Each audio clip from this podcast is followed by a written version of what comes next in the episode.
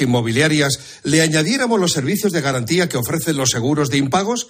¿Y si a todo esto además le sumáramos una gestión completa de los alquileres sin que los propietarios tuvieran que ocuparse de nada? Quedaría el tranquiler, el mejor método de gestión de alquileres que hay actualmente en el mercado, ofrecido por la agencia negociadora del alquiler. Practique el tranquiler 900 2020 11 900 2020 11.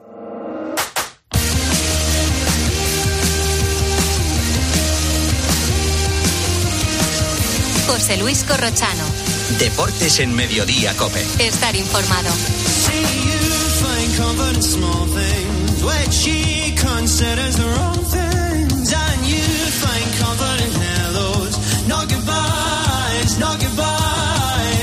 Partir de las tres y media de la tarde, para los muy cafeteros, seguimos en el 106.3. Ahora el gran Pedro Martín, reto perito. Hola Pedro, ¿qué tal? ¿Cómo estás? Buenas tardes. Buenas tardes, Corochano. Está desatada la pasión por la Fórmula 1 y Sí. tú, con buen ojo, buen olfato de periodista, has dicho el reto de esta semana, Fórmula 1, ¿eh?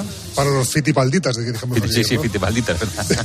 de los que saben de la Fórmula 1. Entonces, los que saben de la Fórmula 1 lo tienen que saber el reto bastante sencillo, porque ya dijimos que es uno, tienen que buscar un gran premio en el que Fernando Alonso fue, eh, estuvo entre los tres primeros, o sea, que subió el podio. Y dijimos en la pista del lunes que fue tercero en ese gran premio. La pista del martes fue que ese gran premio no terminó, no se, no se completaron las vueltas que se tenían que dar, que de esos hay pocos, y la pista de hoy es que esa carrera la, la ganó Hamilton. Esa carrera la ganó Hamilton. Recuerdo que estamos buscando un gran premio que ha comentado Pedro cómo es y que terminó Alonso tercero, igual que el otro día en Bahrein. Muy bien, eh, Pedro, pues nada, dicho queda, contado queda. Eh, Exactamente. ¿Estás viendo la Champions o pasas? O... Sí, no, ayer estuve viendo el pitorreo del penalti de, Ah, de sí, sí, Londres. sí, Sí, sí, sí, sí, cosas que pasan. Ahora, ya sabes tú que en el fútbol de ahora se penaliza más la casualidad que el fallo. Sí, sí. Entonces, le- Hay que tirar a las manos, hay que tirar a las No, manos. no, y hay que tirar al palo y que no vaya uno, uno de tu equipo, uno de equipo contrario, porque si no te mandan a repetir el penalti. Tremendo. En Muy bien, Pedro, un abrazo. Adiós, Hasta hasta luego. Producto del partidazo, cómo no, el caso Negreira-Barcelona. Cuando tú le estás pagando al vicepresidente Eh, del no, no, comité, lo que tendrán del defe- comité difícil- técnico no, de árbitros, difícil difícil defensa serán los presidentes del club. El club tiene defensa. Bueno, Lo- lo que- no, no, es que pagaba, pagaba al Barça. No, o sea, no, sí, bien, pagaba No, al Barça, sí, pero, vale. pe- pe- pero- Llámale pero- X. Hecho, no, no, llámale X, no, porque el Barça. no salía del bolsillo de la porta. O sea, el, El- que, el Barça y, sí ellos no representan al. Barça. Ellos no. representan al Barça o me representan a mí. Que representan al Barça, pero el Barça no pagaba. ¿Cómo que no? Ah, pagaba yo entonces. no, no, vale, no, no, vale. pagaban los directivos del Barça. Bueno, pero- No, no, pero pagaba el Barça, joder. O No. sea, representan al Barça. No, no, no confundamos aquí a la gente. Claro. Al final representaban al Barça en sus actuaciones Claro, para bien y pero para mal. Ellos, ellos sí, representaban al Barça. Y las pero- facturas Las, y las facturas las pagaba el Barça. Entonces, Las al final, paga el Barça. Al, al final vamos a. Sí, tam- también pagó la de Neymar, como si tuviera el Bueno. escudo la, la culpa. El No, no, hombre, culpa. yo entiendo a Rico. Entiendo a Rico que es un daño a la imagen eh, salvaje y que al final el Barça no son estos presidentes. El Barça so- Ah, bueno, es, una masa vale. so- es una masa social y es eh, una afición que, que- que está por el mundo entero y que ahora está manchada eh, o ve cómo se le mancha. Ya lo he se dicho al principio, nos hemos, estamos en un charco de mierda que hay que discutir Claro, si el pero- Barça se ha metido o le han empujado. La sensación es de que se han metido por tonto. ¿Te parece correcto que el Barça negocie- eh, eh, compre servicios al vicepresidente de los árbitros? ¿Es correcto en un Esto- sistema democrático? esto ya te lo dije, te lo dije el primer día. Me parece un error de quien ha decidido contratar esta empresa. Un error. ¿Por qué? Porque llevamos un mes con el con la historia esta y venga y ahora falta. esta entrega y luego Este la último otra, que habla es Tony otra. Freisa. Bueno, pueden revisitarlo, por supuesto, si no lo escucharon ayer a través de los podcasts o de cope.es. Pero ¿qué estamos preguntando en arroba deportes cope Asenjo? Decía Corro ayer la porta que se ha planteado la renovación de Xavi, incluso si no gana la liga, y preguntamos si se merece Xavi la renovación. Estamos por camino de mil votos y de momento el 56% dice que sí, que Xavi se merece la renovación. Muy bien, vamos a hablar de un montón de cosas. En el 106.3. ¿Te apetece descubrir un lugar lleno de aventuras, de sol y de magia? En Walt Disney World viajarás a una galaxia muy muy lejana. Descubrirás el reino de la naturaleza, vivirás la magia de los cuentos de hadas y tendrás el mundo al alcance de tu mano. Todo esto y mucho más en los cuatro increíbles parques temáticos de Walt Disney World Resort en Florida. Las vacaciones de tus sueños. Reserva ahora en waltdisneyworld.com y disfruta de hasta un 25% de descuento en los hoteles Disney con entradas a los cuatro parques. Ven a Walt Disney World volando con Iberia.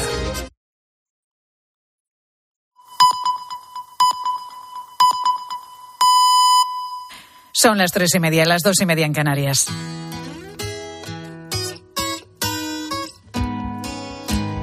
Escuchas Mediodía Cope. Con Pilar García Muñiz. Estar informado.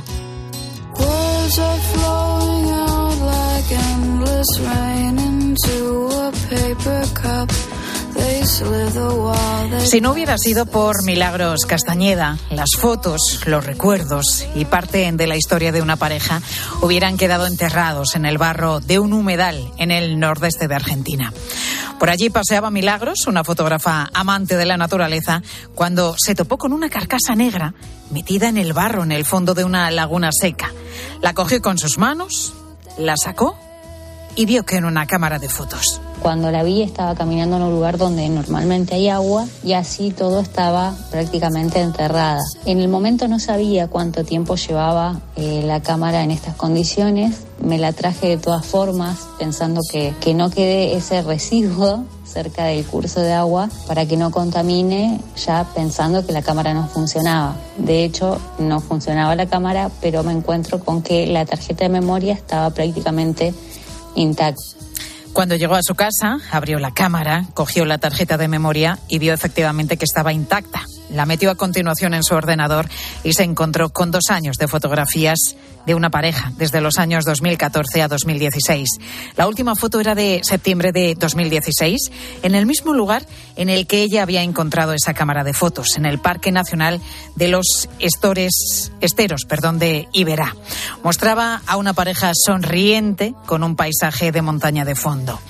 Milagros meditó mucho, pensó sobre qué hacer con esas fotos, si publicar un mensaje o no en las redes sociales, porque sentía que podía invadir así la privacidad de la pareja, pero al final lo hizo con el fin de que ellos pudieran recuperar sus recuerdos. Y ahí decidí que quería eh, devolverle estos recuerdos, este pedacito de historia a esta familia y en principio buscar algunas herramientas que me pudieran acercar a ellos, algunas pistas en las fotos y bueno, al no lograrlo directamente decidí arrancar las campañas en las redes sociales a ver si la gente me ayudaba a encontrarlos.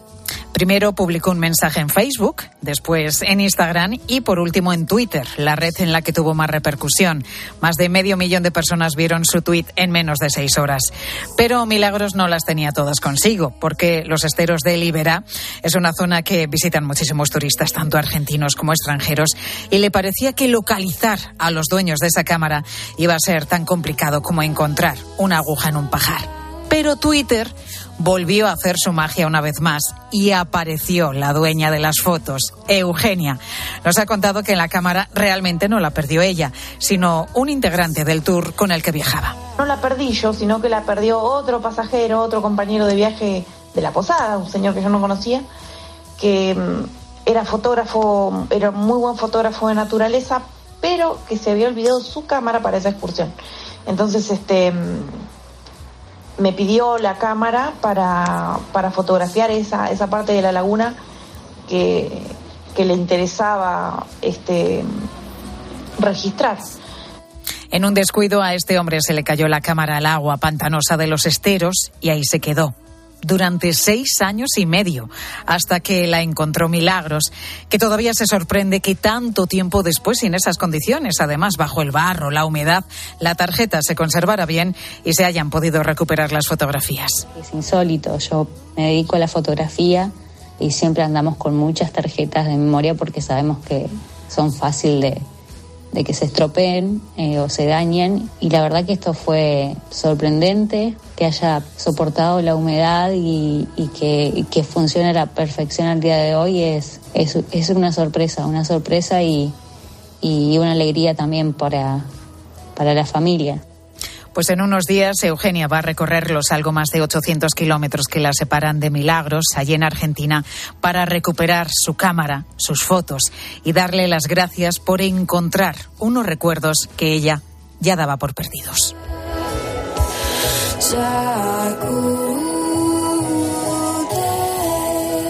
Escuchas Mediodía Cope. Con Pilar García Muñiz. Estar informado.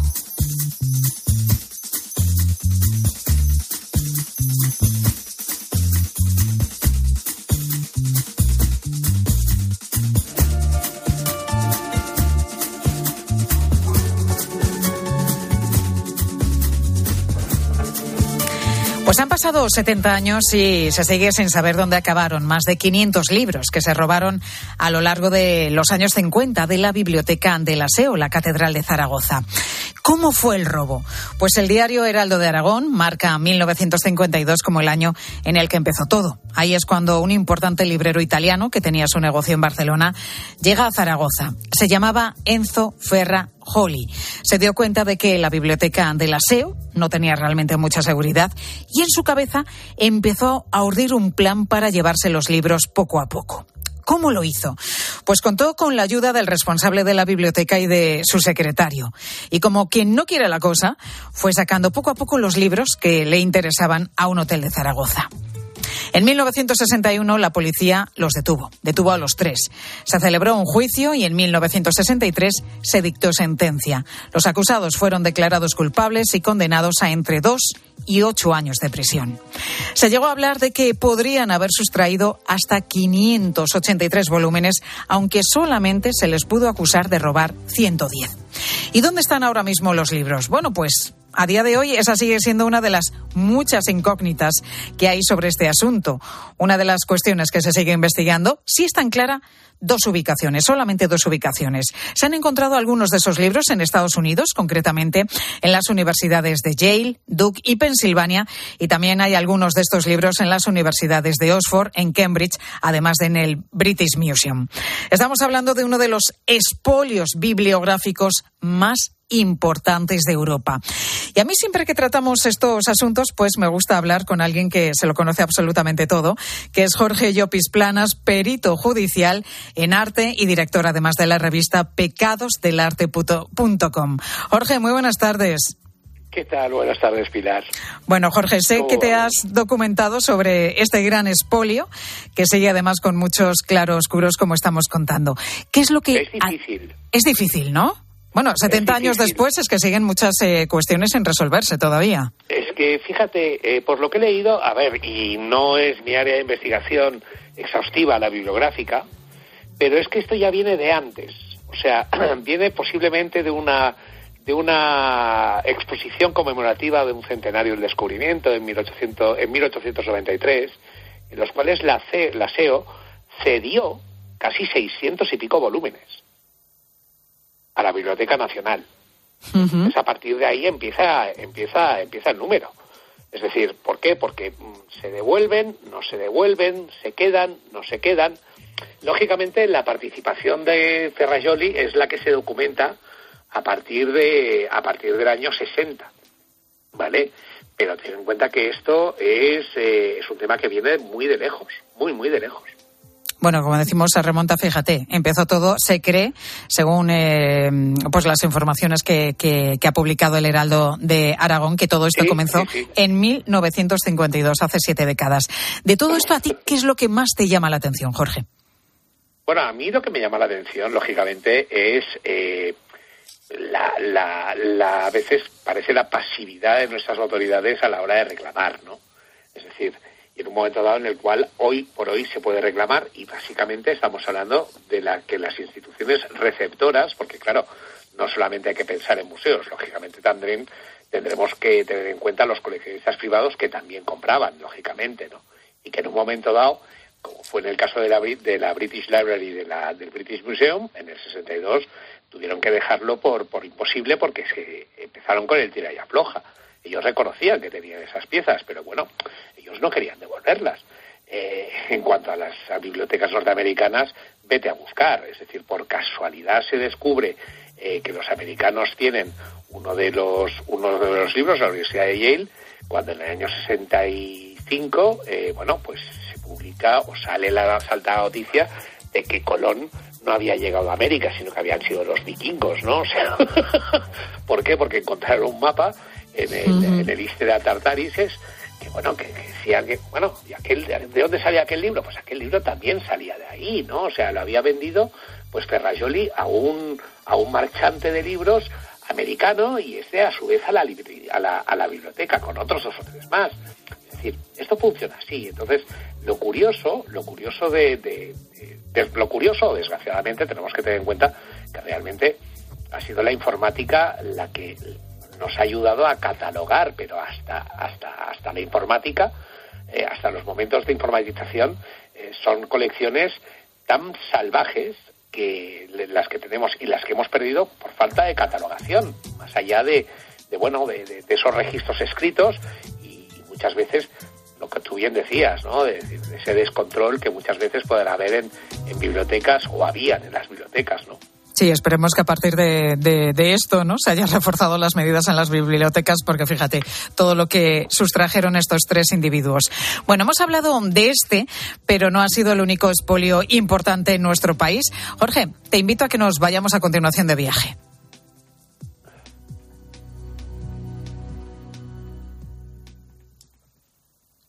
Y nos vamos a ir, pues sí, nos vamos a ir hasta la ciudad de Nueva York. Vamos a aterrizar, no está mal, ¿eh? No está mal. Vamos a aterrizar, si te parece, en eh, The Cloisters, que es un pabellón anexo al Museo Metropolitano. Está dedicado al arte y arquitectura de la Europa medieval. Tenemos frente a nosotros, pues, una imponente reja forjada a manos, a mano, a mediados del siglo XVIII. Está instalada allí desde 1957, Pedro, durante muchísimos años, durante 156 años, era la cancela del coro de la Catedral de Valladolid, que mira por dónde ha acabado allí, en la ciudad de Nueva Llegó hasta allí porque la compró el magnate de los medios de comunicación, William Randolph Hearst, en 1992 a un precio muy bajo, en 1922 a un precio muy bajo, y al morir pues ya la cedió al museo. Y aquí viene la anécdota. En dos ocasiones ya el museo ha felicitado la Navidad con la imagen de esta reja. Justo delante de ella instalan un Belén y un gran árbol y con esa foto dicen aquello de Merry Christmas. Algo que no le hace ninguna gracia al alcalde de Valladolid porque en cuanto vio la felicitación publicó en Twitter que tenían que devolver la reja a la ciudad, a Valladolid, que esto era un expolio. Jorge, pero claro, esto es un expolio, ¿no? Porque eh, es una venta, no es un robo. Y eso hace Claro. mucho más difícil que, que pueda volver a Valladolid, claro. Claro, claro. Tú ten en cuenta que desgraciadamente hasta el año 33 no existe la ley del Tesoro Artístico Español. Y hasta el año 24, prácticamente desde finales de, del siglo XIX, aquí funcionan agentes de compra. El más famoso fue un tal Arthur Vine, que este compraba, compraba o era el representante de, no solamente de Hearst, estamos hablando de Rockefeller, estamos hablando de Morgan, estamos hablando de Dering o de Huntington.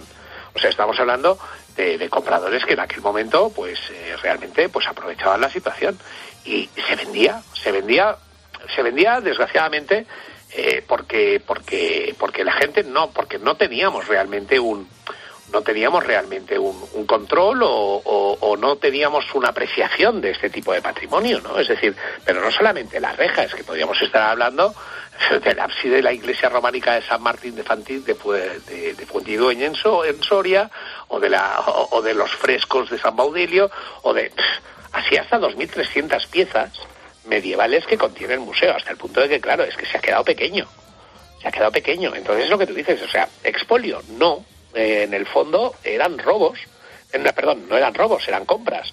Eran compras que, bueno, se hicieron de una manera que desde luego, pues hoy por hoy sería imposible hacerlas, ¿no? Sería imposible hacerlas. Sí, bueno, es que llama muchísimo la atención, efectivamente, que se pueda, además que se pueda trasladar así como así una, una reja, ¿no? Una reja desde... Bueno, se, han- se han llegado a trasladar, se han llegado a trasladar edificios enteros. Es decir, llegó un momento que es que la cosa era tan escandalosa que es que, claro, en el 24 ya pusieron fin a, fin a esto. De, bueno, pero ¿qué, qué está saliendo aquí? O sea, es que realmente, o sea, tanto en el puerto de Valencia como el puerto de Cádiz, es que habían auténticas, habían auténticos, eh, en fin, eh, depósitos de embalaje y catalogados. Es decir, entonces, claro, entre ellos, entre estos, dos, entre estos magnates, sobre todo Hearst, que era como una especie de acaparador compulsivo, que claro, cuando él se arruina después de la Gran Depresión, quien compra a su vez es, eh, es, es Morgan, y Morgan es quien básicamente crea The Cloisters en el 38. A partir de aquí lo tienen clarísimo. A ver, The Cloisters no solamente tiene arte español, tiene arte francés, tiene básicamente, bueno, directamente tiene, tiene cuatro claustros, de ahí su nombre, The Cloisters es eh, claustro, eh, cuatro claustros franceses, y italianos, españoles, bueno, aquello es, bien, es una especie de locura. Es una locura, Es desde una luego. locura. Jorge, y estás al tanto de otro espolio que están denunciando los cartujos de Miraflores en Burgos. Es una talla que, que se expone en este museo también, en el Metropolitano de Nueva York. Es una talla de Santiago el Mayor, de Gil de Siloé, tallada en el siglo XV. Los cartujos dicen que fue robada en 1905. ¿A quién acusan de este robo? Bueno, a ver, esta pieza nosotros hemos publicado la noticia hace poco en Pecados del Arte y es curioso por dos motivos. Una, porque sí tenemos o sí tienen ellos constancia de quién fue el ladrón, por lo cual estaríamos hablando de una pieza robada y por lo cual se puede solicitar. Pero lo curioso, por otro lado, y a mí lo que me extraña, es que nosotros, después de haber llamado a patrimonio y preguntar por esta pieza, pues la respuesta es de que me está hablando usted y es una pieza muy antigua. Es decir, sí, ya, pero ¿qué pasa? ¿La vais a reclamar o no? Y es que los españoles somos muy poco dados a reclamar. Y esta pieza es una pieza importante porque forma parte, digamos, de esta, esta, eh, de la, digamos, de del monumento funerario de Juan II de Portugal. Es decir, no estamos hablando de ninguna tontería. Y los cartujos, pues bueno, están diciendo, oiga, que esto es nuestro. No solamente se llevaron esta pieza de Gil de Siloé, también se llevaron pues un grifo también robado eh, en esa en esa en esa en esa cartuja. ¿Quién lo hizo? Pues lo hizo aquí un señor que bueno, que encima es conocido, porque fue el tercer conde de las Almenas, que es el que construyó el polémico Palacio del Canto del Pico en Torrelodones. No sé si os habéis fijado que es una especie de pastiche, ¿eh? Eh, porque bueno, era un expoliador y bueno, fue construyendo aquel, aquel bodrio de aquella manera, ¿no? Y bueno, pues él se ofreció eh, a hacer una, una, una restauración y se llevó estas piezas. Esta pieza concretamente de Gil de Siloé se vendió en subasta en el 69, por lo cual de alguna manera el Met podía justificar que se compró eh, justiprecio y la otra, eh, este grifo, eh, bueno, apareció en el catálogo del Met en el año 27. Las dos hemos verificado que están en ese catálogo, ¿de acuerdo? Entonces, bueno, aquí la cuestión es que, bueno, los, los, los pobres cartujos están reclamando por su cuenta, pero el Ministerio no se ha metido en ello. ¿eh? No, no. Bueno, pues No vamos a ver, decirte. vamos a ver qué pasa con esta reclamación que están haciendo Bueno, los cartujos de Miraflores. Me queda un minuto, Jorge, y sí me gustaría que para despedirnos nos dijeras rápidamente qué otras obras de arte están fuera de nuestro país y, en tu opinión, deberían volver con nosotros ya. Hombre, pues mira, solamente tenemos dos salas muy importantes. Así, una en Francia, que es eh, el- la, sala, la sala española en el Louvre, que casi Sí. calcula que los franceses se llevaron casi 1.500 de ob- obras de arte. Y luego lo que los ingleses ya directamente llaman The Spanish Gift, que es eh, las piezas que en un momento dado se, eh, Fernando VII le regaló al, al- al duque de Wellington, que son 256 piezas. Oye, que el tío intentó devolverlas, pero Fernando VII no quería y ahí están. Y, y piezas que se deberían estar, por supuesto que deberían devolverse. Pero bueno, depende. Yo no sé si a lo mejor al señor Iceta si le pone Saba y mueve el culo, pues a lo mejor, pues a lo mejor se ponga en marcha. Claro, claro, porque es que no nos gusta reclamar, no nos gusta reclamar. Hombre, pues lo que es nuestro lo tenemos que pedir y lo tenemos que reclamar y si es preciso también pelear, ¿no? Ujú. Así es. Pues así estamos. Pues que siempre es un placer, aprendemos mucho siempre que hablamos contigo. Jorge Llopis Planas, gracias, perito Pilar. judicial en arte y director de la revista pecadosdelarte.com. Gracias como siempre, Jorge, un placer. A vosotros, buenas tardes.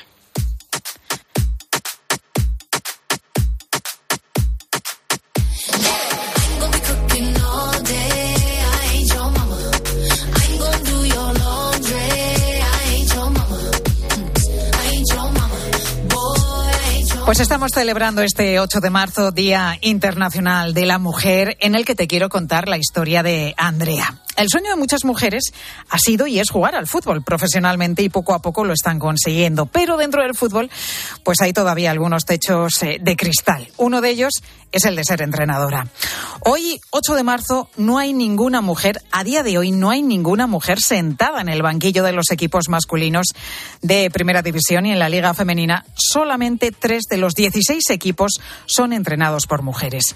Cuesta mucho romper tópicos y estereotipos y eso es lo que pretende hacer una joven. Andrea Calvo tiene 22 años y es ayudante del Zaragoza femenino. La afición al fútbol de esta aragonesa comenzó cuando era pequeñita. De pequeña he en un pueblo en el que eran todos chicos y yo era la única chica así entre semana. Entonces nos divertíamos con una pelota en los pies o me bajaba yo a la puerta de casa a darle patadas a un balón. Y pues desde ese momento dije, es que me gusta y encima se me da bien.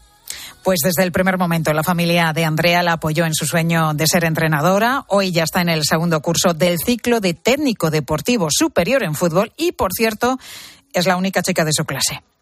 Yo, por ejemplo, en mi clase solo estoy yo de chicas. Todos los demás son chicos. Nos llevamos súper bien, me apoyan en todo y me ayudan en todo lo que pueden, tanto yo les puedo ayudar a ellos y sin problema.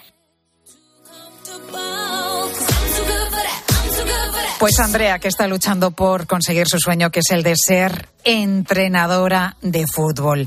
Y vamos a conocer también a otra joven que, mira, también tiene 23 años, María Maceiras, vive en Muros, en La Coruña, y es marinera.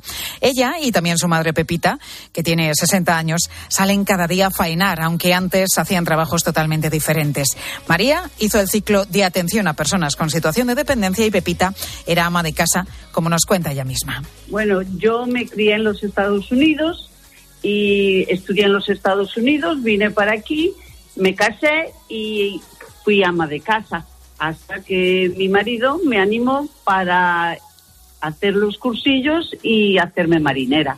El caso de María, su hija, fue un poco diferente. Ella ya sabía por sus padres lo duro que es la mar, pero nunca había pensado realmente en ser marinera, pero cambió de opinión por amor. Cuando mi pareja compró el barco, me dijo que por qué no sacaba los cursos, ya que él acababa de hacer la inversión y podíamos ir los dos. Y dije, pues mira, lo saco y, y pruebo. Y al final, pues me encantó. María y Pepita, madre e hija, dos marineras que forman parte de ese 15% de mujeres que se dedican a la pesca en nuestro país.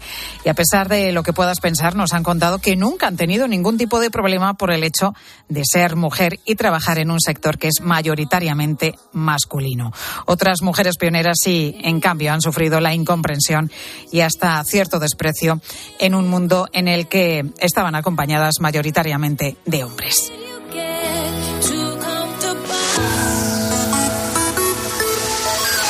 Y claro, en este 8 de marzo, en este Día Internacional de la Mujer, la pregunta que os lanzábamos a vosotros los oyentes tenía que ser pues la siguiente. ¿Qué mujer te ha inspirado más en la vida, la que te ha marcado, a la que admiras más?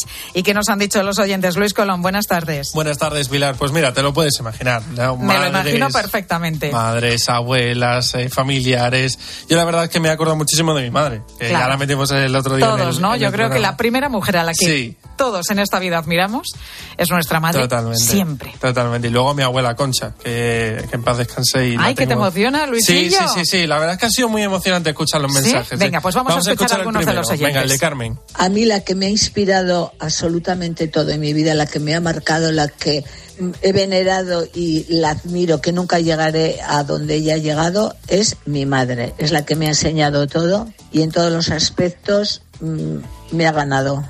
Pues esto es lo que nos decía Carmen. Bueno, muchísimos mensajes, pues que giran también en torno a la figura de, de la madre tan importante. Y también dedicatorias muy bonitas, como esta que nos ha dejado María Jesús desde Valencia. Muy buenas tardes, Galanica, Galanica, Galanica. Lo más importante en mi vida ha sido mi padre y mi madre, pero mi madre súper trabajadora, de buena persona, de llevar a su casa adelante, de criar a cinco hijos. ¡Qué bonica! Mamá, bonica mía, que gracias a ti soy todo lo que soy. Guapísima, mamá, bonica, que te quiero mucho, mamá, que estás en el cielo. Qué bonito. qué bonito. Me vas sí, a tener sí, que sí. explicarlo de Galanica, Galanica, porque yo eso no lo he entendido. Yo, bueno, Pero me ha hecho eh, mucha gracia, ¿eh? Supongo que galán, igual que se dice galán y Sí, galana, ¿no? Que es muy típico también de Castilla-La. Mancha, pues a lo mejor viene de ahí galanica, ¿no? Me imagino. Oye, que hemos preguntado también si recordabas alguna profesora o otra mujer con la que trabajabas o que te enseñó o algo, lo que sea. Y por ejemplo, Marisa recuerda a una profesora suya de cuando era pequeña. En mi caso, mi profesora de cuarto de primaria. Ya no vivirá porque era bastante mayor. Se jubiló cuando yo tenía unos 30 años y tengo 71. Así que doña Antonia Domínguez Cajal, una persona maravillosa. Y como profesora, inigualable. Pues esta oyente que se acuerda también en este Día de la Mujer de su profesora. Yo voy con otra mujer que se llama además también Pilar, mi tocaya. Pilar Cisneros, buenas tardes. Hola Pilar, ¿qué tal? Buenas tardes. Pues mira, vivimos un día de la mujer marcado por la bronca en el Congreso, por la ley del solo sí es sí, y nos estamos preguntando en la tarde si durante todo este tiempo se ha pensado de verdad en las víctimas. Y vamos a hablar con una de ellas, a ver qué opina. Pues enseguida en la tarde de Cope podrás escuchar a Pilar Cisneros y a Fernando de Aro. Te dejo con ellos.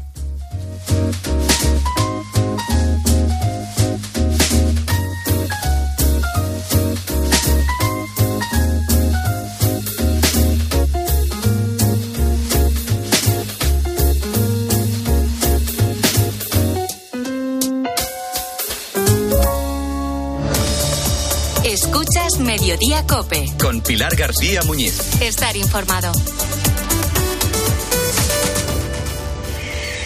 Este fin de semana. Oye, este sábado, este domingo, 22 grados. Buen tiempo de juego. Maravilloso. Este sábado, Real Madrid Español. Vaya cabezazo del casi debutante. Y el domingo, Athletic Club Fútbol Club Barcelona. ¿Cuánto queda? Ahora mismo, Pedro. Tiempo de juego con Paco González, Manolo Lama y Pepe Domingo Castaño. Los referentes de la radio deportiva. ¿Has visto golondrinas? Yo he visto una. Dos cositas. La primera, un motero llega donde nadie más llega. La segunda, un mutuero siempre paga menos. Vente a la mutua con tu seguro de moto y te bajamos su precio sea cual sea. Llama al 91 555 5555. 91 555 5555. Por esta y muchas cosas más, vente a la mutua. Condiciones en mutua.es. Al habla Resines. Te voy a resumir esto rápidamente. Más móvil te da atentos fibra y dos líneas móviles con 30 gigas a compartir. Y todo esto por 39,90 euros al mes durante un año. ¿Lo quieres más corto? Vente y ahorra.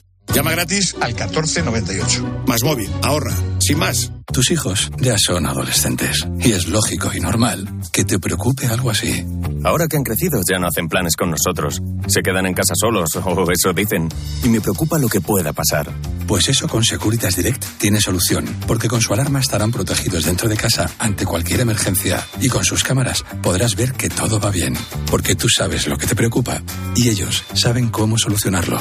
Llama ahora al 900-666-777 o entra en securitasdirect.es. Has llegado ya. Me están reclamando el pedido. El GPS marca Agapito Méndez 28, pero no hay nadie. En Álava. No, Ávila. Ay, madre. Si la tecnología se pone difícil, pásate a la tecnología eléctrica con la gama Citroën Pro en los Business Days. Ofertas únicas con stock disponible hasta el 20 de marzo. Citroën. Condiciones en citroen.es. Este jueves 9 de marzo, coincidiendo con el Día Mundial del Riñón, vive la tarde de COPE en directo desde GSK, compañía farmacéutica guiada por la ciencia y la innovación responsable. Conecta con tus riñones y descubre más sobre la enfermedad renal crónica, sus complicaciones y su impacto en la calidad de vida. Todo en la tarde de COPE, este jueves 9 de marzo, con GSK. Conecta con tus riñones. Si quieres saber más, visita pacientes.gsk.es. Para más información sobre las enfermedades, consulta con tu médico. Escuchas Cope. Y recuerda, la mejor experiencia y el mejor sonido solo los encuentras en cope.es y en la aplicación móvil. Descárgatela. A la hora de alquilar, ¿experimentas el pánico de elegir el inquilino adecuado? ¿O confías en la selección de un inquilino solvente y fiable a los especialistas en protección a propietarios? Cada día somos más los que disfrutamos de la protección de alquiler seguro. Llama ahora al 910-775-775. Alquiler seguro. 910-775-775. Dale la bienvenida a la primavera con una nueva mirada. Ven a los Spring Days de General Óptica. Solo esta semana tienes todas las gafas graduadas y todas las gafas de sol a mitad de precio. Todas al 50%. General Óptica. Tu mirada eres tú. ¿Sabes cómo se dice optimismo en alemán? Optimismus. Fácil, ¿verdad? Pues así de fácil te lo pone Opel si eres empresario o autónomo, porque llegan los días pro empresa de Opel. Solo hasta el 20 de marzo condiciones excepcionales en toda la gama Opel. Descubre la tecnología alemana del futuro. Ven a tu concesionario o entra ya en opel.es. Al caer la tarde, Expósito. Problema de nuestra sociedad y que a medida que pasa el tiempo es mucho más preocupante. Las adicciones. Una dependencia que convierte la vida de muchas personas en un agujero. Realmente no te das cuenta de lo enganchado que estás. Te separas totalmente. En los dos últimos años y tras la pandemia las cifras han ido aumentando. Mira, realmente ha habido un aumento de perjuicio en la salud mental. Cuidado porque preocupa mucho la adicción a las nuevas tecnologías, a las redes, donde muchos jóvenes empiezan a estar realmente enganchados. Por eso... De lunes a viernes, de 7 de la tarde a 11 y media de la noche, en COPE encendemos la linterna. Con Ángel Expósito.